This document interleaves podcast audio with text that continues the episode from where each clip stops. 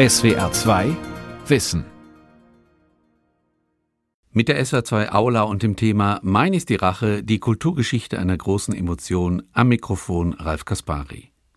Rache ist eigentlich ein faszinierendes Phänomen.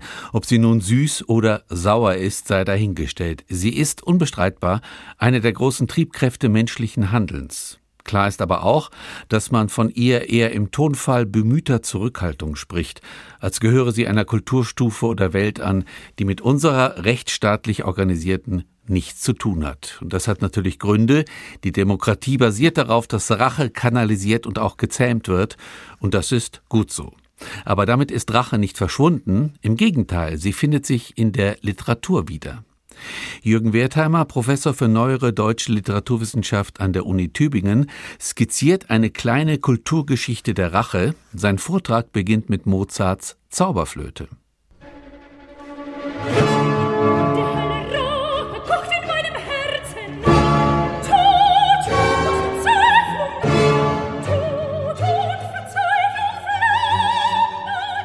Hört, hört, hört, Rachegötter, hört der Mutter Schwur.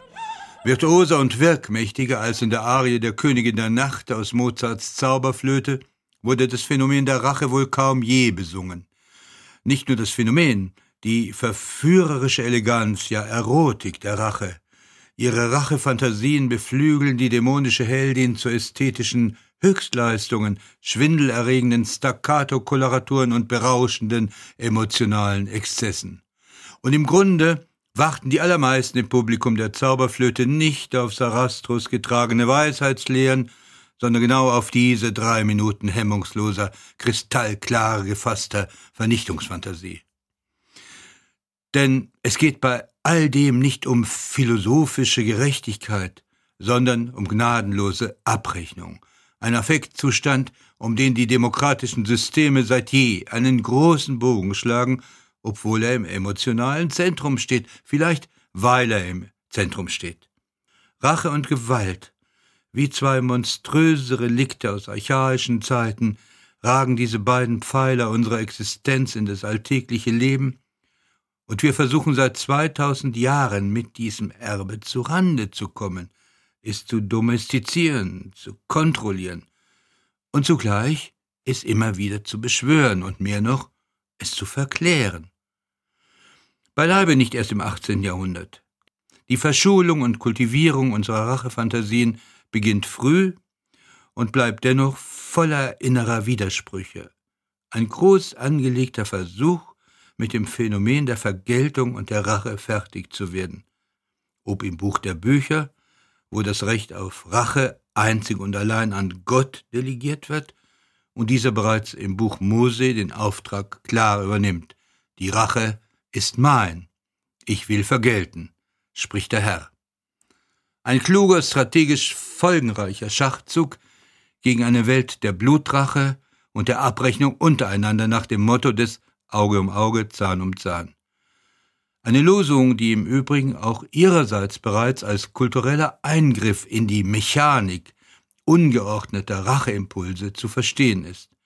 1905-6 entdeckten französische Archäologen bei Susa den Codex Hammurabi.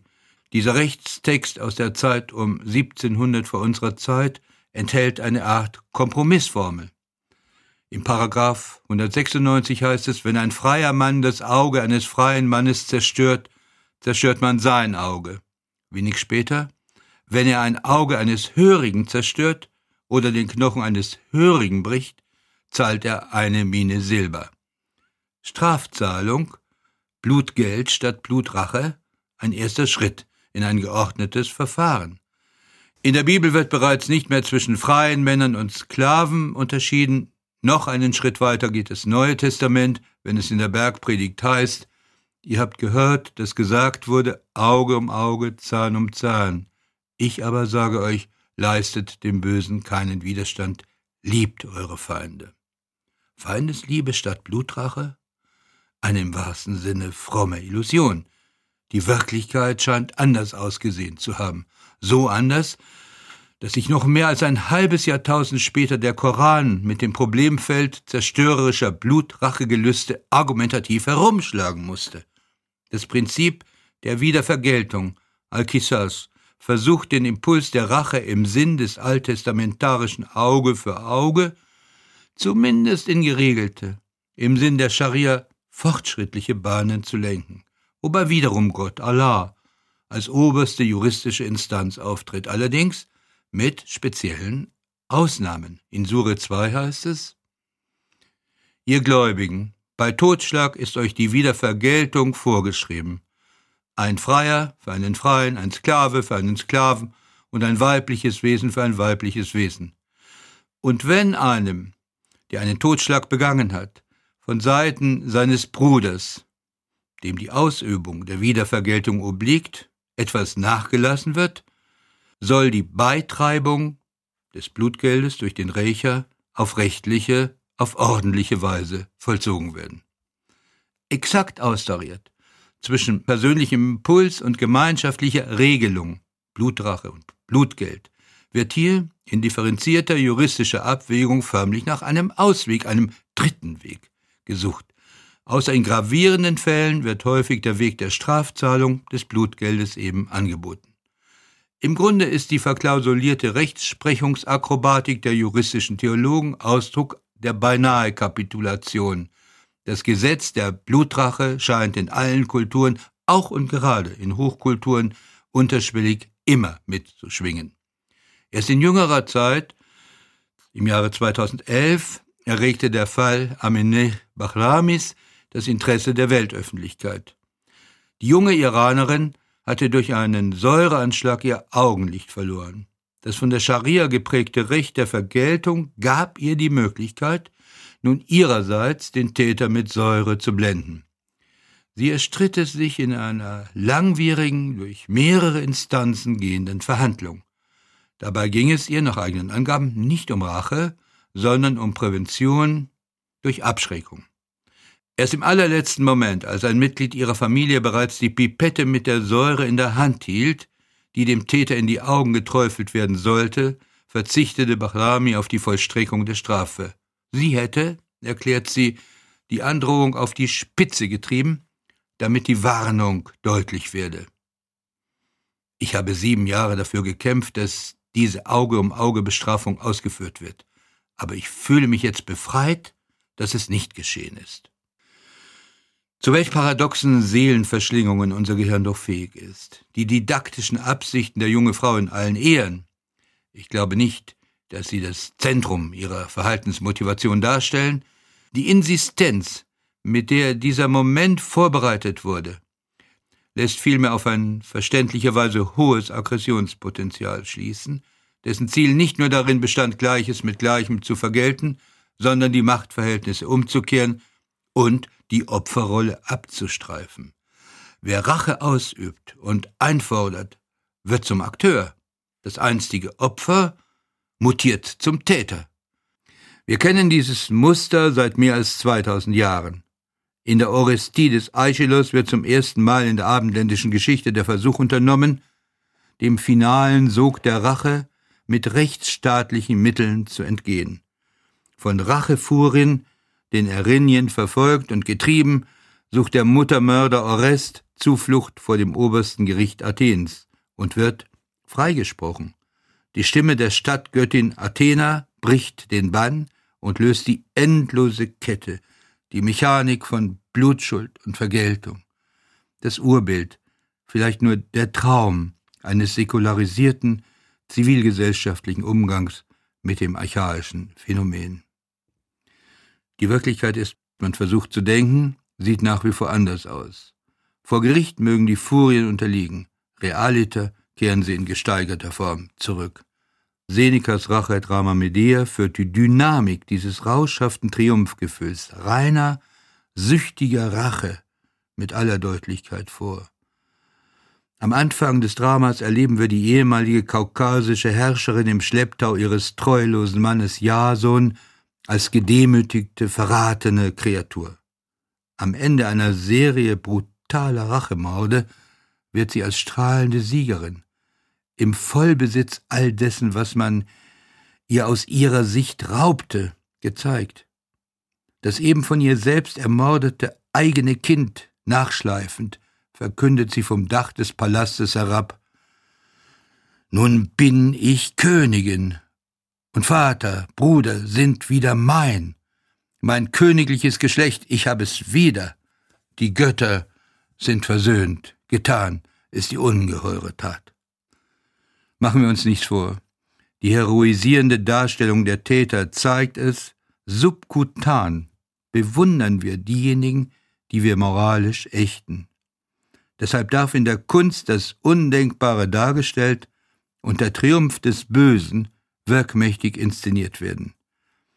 Die Stunde der wahren Empfindung, der Empfindung jenseits von Gut und Böse, spielt im Theater, nicht in den Gesetzbüchern oder philosophischen Traktaten. Würden wir sonst gern aus der Bibel erfahren, dass selbst Gott mit dem Aggressor Kain nicht mit Abel paktiert, Kain sogar vor Verfolgung schützt. Jahrtausende später wird der Dekadenzautor Charles Baudelaire den Stamm Kain als eine Art Proteus feiern. Wie eine Konstante zieht sich unsere Lust an der Inszenierung grausamer Racheszenarien durch die Weltliteratur. Weiß Gott nicht nur im trivialen, sondern ebenso im hohen, klassischen Bereich. Wie man weiß, sind solche Elemente fast immer die emotionalen Höhepunkte einer Aufführung und Garanten eines ambivalenten Zuschauerinteresses. Shakespeares meistgespieltes Stück ist ausgerechnet das mit Gewaltexzessen bestückte Drama Titus Andronicus, das in einer ekelerregend radikalen Racheepisode endet.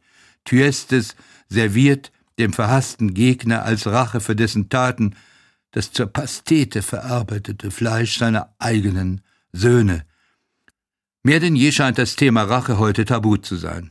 Im zivilisierten Diskurs nistet es versteckt irgendwo zwischen Neid, Missgunst und Gewalt in der Schmuddelecke unserer Emotionen. Ganz so, als wäre es nur im kriminellen oder archaischen Milieu zu Hause. In Wahrheit wohnt es mitten unter uns und ist allgegenwärtig.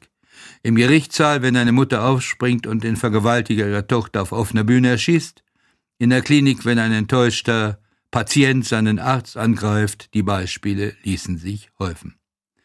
Rache aktiviert uns, macht uns handlungsfähig, setzt unsere Gefühle in großes Kino.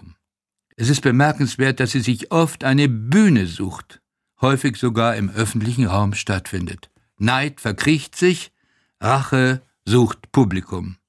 Denn es geht hier weit mehr als um abstrakte Gerechtigkeit. Bei der Blutrache geht es um Sein oder Nichtsein, auch um das Sein in den Augen der anderen, um Ehre. Ob innerhalb der rigorosen Regeln der italienischen Mafia bzw. Drangheta, der sardischen Vendetta oder der albanischen Chakmaria, die streng nach den Regeln des seit Jahrhunderten tradierten Gesetzes des Kalun vollstreckt wird, steht, sieht sich der Vollstrecker im Einklang mit den Normen seiner Gruppe. Jede noch so grausam erscheinende Tat versteht sich als kulturelle Forderung, als Erfüllung. Ins gesellschaftliche Abseits gerät nicht der Mörder, sondern derjenige, der versucht, sich dem Gesetz der Gruppe zu entziehen. Religiöse, zumindest parareligiöse Rituale der unbedingten Treue festigen den Bund, der zwischen den Clan-Mitgliedern besteht. Wer in ihn eintritt, verliert seine bisherige Identität und nimmt eine neue an. Von Mordlust und Todesrausch zu sprechen wäre völlig verfehlt.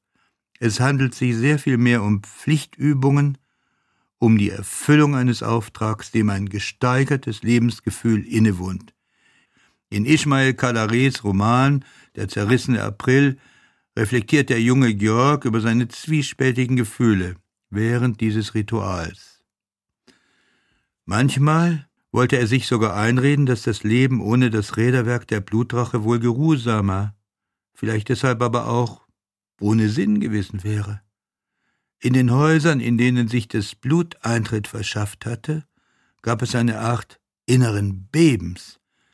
Aber das Wichtigste war in ihm selbst, als ob das Herz zwischen den Rippen hervorgetreten wäre und nun offen und leicht verwundbar daliegen würde, empfindlich für Freude und Leid. Bei genauerem Hinsehen erkennt man, dass beide, Täter wie Opfer, gelegentlich auf eine geradezu bestürzende Art zusammenspielen.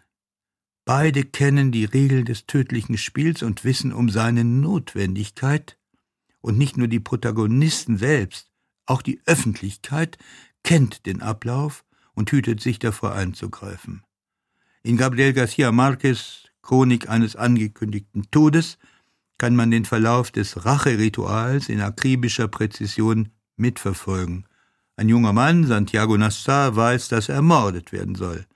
Zwei Brüder verkünden den Plan, diese Tat ausführen zu wollen. Ein ganzes Dorf wird Augenzeuge des Geschehens. Der junge Mann versucht nicht zu fliehen, die Brüder vollführen den Auftrag mit dem Automatismus einer Pflichtübung. Das Dorf wird Zeuge des Geschehens, ohne auch nur ansatzweise den Versuch zu unternehmen, das Geschehen zu verhindern. Der Erzähler vermittelt den Eindruck, dass durchaus unklar ist, ob Nassar die Schwestern der beiden Brüder wirklich entjungfert hat. Es genügt, dass sich dieser Eindruck, das bloße Gerücht der Dorfgemeinschaft mitteilt, um das unheilvolle Geschehen in Gang zu setzen. Und alle in gebannte Zuschauer einer antiken Tragödie zu verwandeln.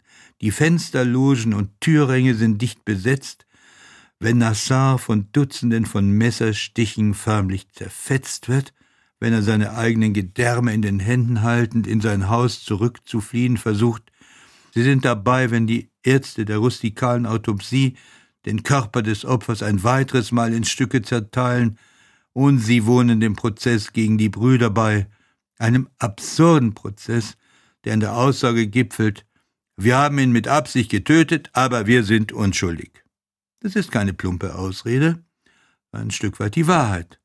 Selbst der Mord ist weit mehr ein verzweifeltes Wüten und Wühlen im Körper des Opfers, denn ein Rausch des Tötens. Mit der Frage im Hintergrund, weshalb keiner dieses unwürdige Gemetzel stoppte. Die trockene, nüchterne und zugleich atemlos fesselnde Chronik des Gabriel García Márquez macht den inneren Leerlauf, die tödliche, unentrinnbare Öde, die stupide Mechanik des angeblich so ehrenhaften Racherituals besser kenntlich als jede noch so pathetische Entrüstung. Wir sollten der Versuchung widerstehen, die Rituale der Rache in der Antike zu verorten oder in Kulturen, die wir geneigt sind, als rückständig zu betrachten.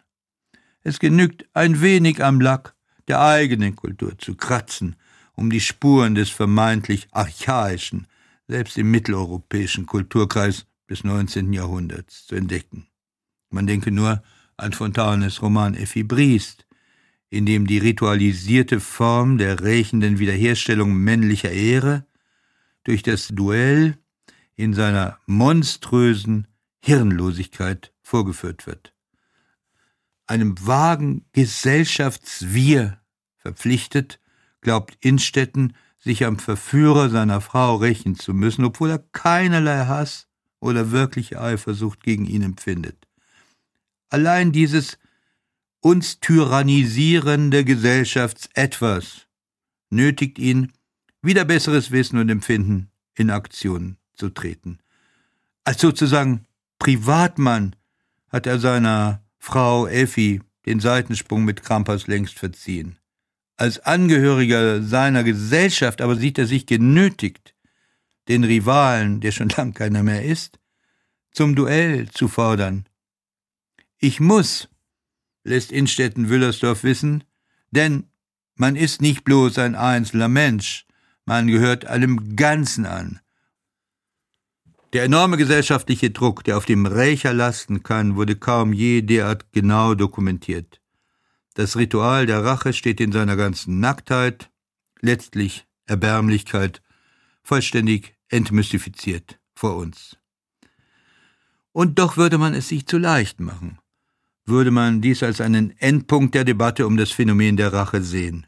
Im Unterfutter der zivilisatorisch geglätteten Oberfläche lauert das affektive Bedürfnis nach Selbstjustiz noch immer und versucht sich seinen Raum zu schaffen oder sogar zu erkaufen. Und unter geeigneten ökonomischen Koordinaten gelingen der Medea in uns gelegentlich noch immer stupende Erfolge. Anders wäre der sensationelle Welterfolg von Friedrich Dürrenmatts Tragikomödie Der Besuch der alten Dame von 1956 nicht zu erklären.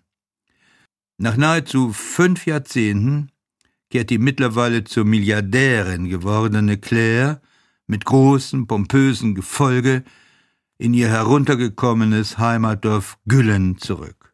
Mit einem einzigen Ziel, abzurechnen und Gerechtigkeit zu suchen. Abzurechnen mit Alfred Ill, der damals mittels bestochener Zeugen seine Vaterschaft leugnete und die 17-Jährige ins Unglück stieß. Sie war gezwungen, das Dorf zu verlassen, das Kind wurde ihr von der Fürsorge abgenommen und starb früh. Sie selbst stieg ins Rotlichtmilieu ab, kam jedoch über eine Reihe von Ehen mit Millionären zu einem so gewaltigen Reichtum, dass sie sich imstande sieht, nahezu alles zu kaufen, auch Gerechtigkeit. Claire spricht zwar nicht von Rache, sondern von Abrechnung und Gerechtigkeit, sie meint damit jedoch Rache, und zwar Rache in ihrer radikalsten Form. Für eine Milliarde, die diese verarmten Stadt in Aussicht stellt, will sie den Tod ihres verräterischen ehemaligen Geliebten. Sie sagt, dass sie bereit sei, Güllen eine Milliarde zu schenken, 500 Millionen für die Stadt und 500 Millionen für die Familien unter einer Bedingung. Der Bürgermeister fragt, darf ich diese Bedingung wissen? Ich will die Bedingung nennen. Ich gebe euch eine Milliarde und kaufe mir dafür Gerechtigkeit. Die Gerechtigkeit kann man doch nicht kaufen. Man kann alles kaufen. Claire wird nicht vergeblich warten und jeder ahnt, was kommt. Die anfänglichen Entrüstungswogen gegen ein derart unmoralisches Angebot verebben relativ rasch. Erst wirft die Gemeinde sich zwar noch kollektiv in die Brust nach dem Motto lieber arm bleiben, als sich herzlos zu verkaufen. Doch schon bald schleicht sich das süße Gift der Verführung durch das Versprechen auf Wohlstand in das ehrsame Gemeinwesen. Kredite werden aufgenommen, Käufe werden getätigt, Zukunftspläne entworfen. Es bedarf nur noch einer argumentativen Wende, um den Deal perfekt zu machen, und genau die wird gefunden. Selten wurde das Zusammenspiel zwischen dem eines Verbrechen Beschuldigten, der rächenden Instanz und der Öffentlichkeit so transparent gemacht wie hier. Ganz allmählich bahnt sich ein neues Narrativ an, das einer Gemeinde, die sich erst jetzt in die Pflicht nimmt. Jahrelang hätte man weggesehen, ein Verbrechen, einen Verbrecher unter sich geduldet. Jetzt erst wäre man so weit, dieses gravierende Versäumnis zu erkennen und Abhilfe zu schaffen. Beileibe nicht wegen des Geldes, vielmehr um Verantwortung zu übernehmen, Sühne zu leisten. Deshalb wäre man nun bereit, sich auf den Vorschlag Zachnasians einzulassen. Es ist das Todesurteil für Ill, der gleichsam kollektiv hingerichtet wird und von dieser sehr besonderen Gerechtigkeitsstifterin wie eine Trophäe im bereits mitgebrachten Sarg entsorgt wird. Im Mittelpunkt freilich steht die tragisch umflurte Heldin, eine neue Medea, eine Rachegöttin, als die sie sich selbst sieht. Ein Götzenbild mit Prothesen, archaisches Kultbild und kapitalistische Machtikone zugleich, umrauscht von Chören, die ihr Tun halb erschrocken, halb bewundert, begleiten und letztlich nach matter Gegenwehr vor der archaischen Absolutheit kapitulieren. Frau Zachnasian, Sie sind ein verletztes, liebendes Weib. Sie verlangen absolute Gerechtigkeit. Wie eine Heldin der Antike kommen Sie mir vor, wie eine Medea. Doch weil wir Sie im tiefsten begreifen, geben Sie uns den Mut, mehr von Ihnen zu fordern. Lassen Sie den unheilvollen Gedanken der Rache fallen. Treiben Sie uns nicht zum Äußersten, helfen Sie armen, schwachen, aber rechtschaffenen Leuten ein etwas würdigeres Leben zu führen. Ringen Sie sich zur reinen Menschlichkeit durch. Claire jedoch bleibt unerbittlich und konstatiert kalt. Die Menschlichkeit, meine Herren, ist für die Börse der Millionäre geschaffen. Mit meiner Finanzkraft leistet man sich eine Weltordnung. Die Welt machte mich zu einer Hure, nun mache ich sie zu einem Bordell. Wer nicht blechen kann, muss hinhalten. Will er mittanzen. Ihr wollt mittanzen? Anständig ist nur wer zahlt. Und ich zahle. Güllen. Für einen Mord. Bleibt die Frage, was steckt dahinter? Was steckt hinter einer mit solch extremem Aufwand vorbereiteten und inszenierten Vergeltungstat? Was treibt die Protagonistin dazu an? Ein unendlich starkes, unendlich verletztes Gemüt? Eine bis auf den Tod beleidigte Seele? Oder blanker Zynismus nach dem Motto, ich kann mir Gerechtigkeit kaufen? In biblischen Zeiten vermied man den Tod bisweilen durch die Zahlung eines hohen Strafgeldes. Jetzt ermöglicht man ihn mit genau denselben Mitteln. Die Rache im Zeitalter ihrer Ökonomisierbarkeit eröffnet ein neues Kapitel unserer Geschichte dieses widersprüchlichen Rituals, das uns seit Jahrhunderten verfolgt, obwohl wir immer wieder versuchen, ihm aus dem Weg zu gehen. Bisweilen hat man zumindest den Eindruck, dringt es in immer neuer Gestalt wie ein Virus in unsere Gesellschaft ein, gelegentlich zwar nur mehr als vage Ahnung, als Spukbild und Straffantasie. In Zeiten der Corona-Pandemie las man immer wieder davon, dass Krankheiten uns nicht aus heiterem Himmel befallen, sondern aus täglichen Sünden wieder die Natur entwickelten. Man zitiert den griechischen Arzt Hippokrates. Doch im Grunde ist es ein leises Nachhallen des alten Erinientons, gegen den sich mittlerweile sogar die Kirche verwehrt und der dennoch immer als Hintergrundstimme mitzuschwingen scheint. Ja, ich weiß, am Ende jeder Rachetat pflegt die Reue zu stehen. Jedenfalls kennt man das aus den Krimis, die zur besten Sendezeit laufen. Immer wenn ein Opfer, Mann oder Frau, meist mit guten, mit sehr guten Gründen, mit einem bösartigen Täter abrechnen will, schreitet der Staat in Gestalt des Kommissars oder einer anderen Instanz ein. Entweder man fährt im letzten Moment, bevor der Racheakt vollstreckt werden kann, dazwischen, oder, falls man zu spät kommt, nimmt den Täter gelegentlich mit ein wenig Mitgefühl in Haft und bringt ihn vor Gericht. In diesen Momenten materialisiert und personalisiert sich gleichermaßen das, was man die öffentlich-rechtliche Stimme nennen könnte. Denn genau hier, an der Schnittstelle zwischen individuellem Blutrachebedürfnis und rechtsstaatlichem Verfahren, geht es im Grunde um Sein oder Nichtsein des demokratischen Systems. Es handelt sich ganz schlicht um eine Frage der Macht. Und wer die Macht hat, Gerechtigkeit herzustellen, diktiert die Regeln. Die persönlichen Gefühle, das individuelle Empfinden spielt bei all dem keine Rolle, darf mit guten Gründen keine spielen. Eine umso wichtigere Rolle kommt der Literatur, dem Theater, den Künsten zu. Sie machen das wissentlich verdrängte Erbe der Kultur der Rache immer wieder sichtbar und verweisen so auf die enorme Anstrengung, die nötig ist, um die Spirale der Gewalt zu durchbrechen. Nur mit moralischen Appellen und Verwaltungsbestimmungen ist dem nicht beizukommen. Es gilt auch, den Emotionen der beteiligten Figuren gerecht zu werden, um Gerechtigkeit herzustellen. Das war die SWR2 Aula heute mit dem Thema Mein ist die Rache, die Kulturgeschichte einer großen Emotion. Sie hörten einen Vortrag von und mit Jürgen Wertheimer, Professor für neuere deutsche Literaturwissenschaft an der Uni Tübingen. Sie können diesen und alle anderen Vorträge wie immer nachhören oder nachlesen. Infos dazu finden Sie auf unserer Homepage www.swr2.de-wissen. Die Welt verstehen. Jeden Tag SWR2 Wissen. Manuskripte und weiterführende Informationen zu unserem Podcast und den einzelnen Folgen gibt es unter swr2wissen.de.